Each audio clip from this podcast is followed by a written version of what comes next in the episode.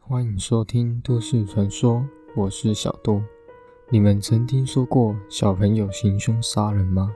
在日本发生过一起耸为动听的案件，那就是佐世保小学生杀人事件，又称作少女 A 案件。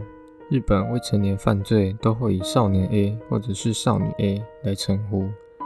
时间来到二零零四年六月一号，日本长崎县佐世保市的一所小学内发生了一起严重的凶杀案。一名女童在空教室里被人用美工刀残忍杀害，在救护车赶到之前的时候就已经死亡了。而凶手竟然就是她的同班同学，叫做少女 A。少女 A 本名叫做石菜斋，是大久保小学的六年级生，在校成绩优异，还是学校女篮球队的主力，在老师跟父母的眼中是个听话且懂事的小孩。二零零四年六月一号中午十二点半，首先要介绍一下少女 A 她的同学，叫做玉手洗里美。少女 A 和她的同学在网络上闹得很不愉快，所以少女 A 趁着吃午餐的时候空档约了玉手洗灵美。那我们就称少女 A 的同学叫做小美。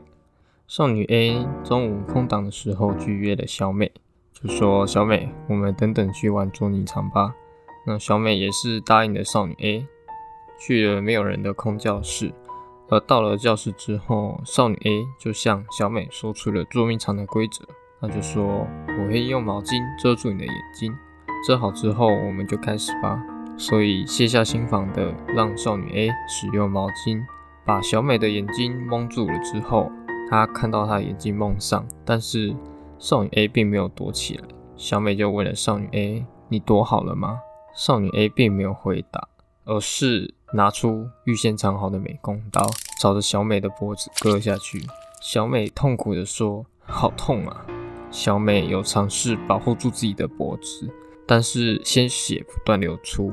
过没多久之后，小美就是因为颈动脉大量出血导致死亡，并且少女 A 在案发地点还向着已经死亡的小美踢了几脚，确认她已经死亡了。当时的少女 A 回到教室之后，她那身上沾满血迹的制服引起了老师的注意。但是任凭老师怎么询问少女 A，少女 A 都没有回答。她就一直盯着小美的位置看。老师察觉到不对劲，只好赶紧联络学校的同仁，寻找被杀害的人。很快的，老师们在空教室发现了躺在血泊里的小美，随后立刻通报警察以及救护车。少女 A 被警察带走，并且承认是他杀了小美。在警方的询问下，少女 A 才供称自己会有杀人的念头，因为看到了一篇文章。这篇文章正是自己的死党小美所写的文章。即便少女 A 曾经登录小美的社群账号，把文章删除，但小美隔几天之后又会写下类似的留言。正因为这个原因，所以才让少女 A 痛下杀手。根据警方的调查。少女 A 住在学校有一段距离的小村庄，由于村庄内没有太多的同龄玩伴，父母又怕她觉得太无聊，所以就买了一部电脑给她使用，却也变成她有浏览写新小说的习惯。在少女 A 案发前两个月，发表过一篇类似大逃杀的小说，还沉迷一款叫做《红色屋子》的小游戏，游戏的内容包括变态、血腥的内容。根据警方的推测。少女 A 可能就是受到游戏里暴力的成分影响，所以导致她有这样的想法。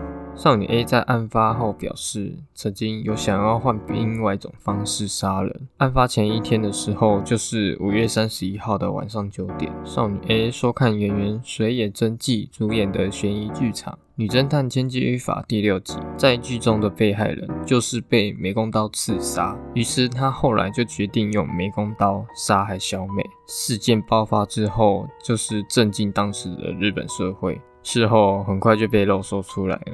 之后在网络上出现一个很奇怪的现象，知名论坛里枪出现了一张少女 A 穿着的照片。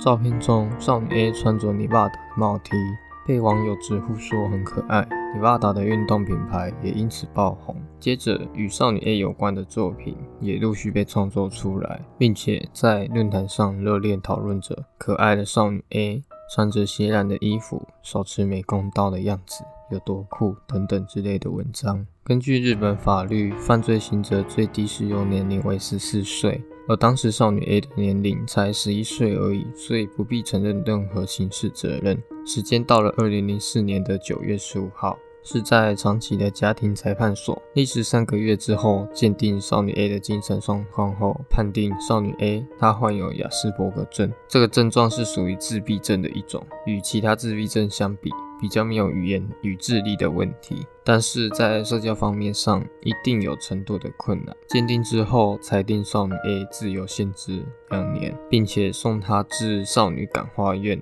二零零六年的时候，法院就认定感化不够成功，于是又追加了两年。二零零八年才正式将少女 A 释放。所以少女 A 之后也改了名字。到了这边，大家认为她是为了过新生活而改名的，还是不想背着杀人的罪名而改名？在那之后呢，再也没有少女 A 的消息。媒体试着找到她的父母，但是她的父母就表示说，少女 A 已经感化成功了。并且跟家庭也和乐融融。时间到了二零一零年，一张疑似少女 A 现况的照片出现在网络上，唤起很多人对少女杀人犯的回忆。少女 A 事件也成为日本往后探讨青少年犯罪的经典案例。不少人呼吁下，这种刑事的责任适用年龄，希望可以能够抑制少女的犯罪几率，但是并没有采纳。而是被害人的小美父亲，曾是每日新闻的佐世保分局局长。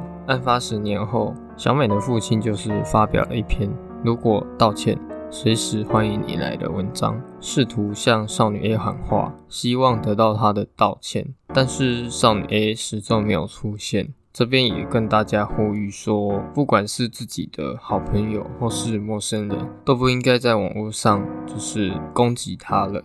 只要是人看见自己被用言语攻击，都一定会产生心身上的忧郁，甚至做出无法挽回的事情。所以这一次的少女 A 案件可以给大家有所警惕，尤其是网络霸凌的事件真的很多，所以说不要去网络上谩骂，这样子会造成大家很不好的心理冲击。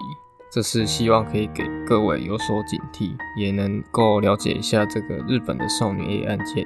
那我们下次再见，拜拜。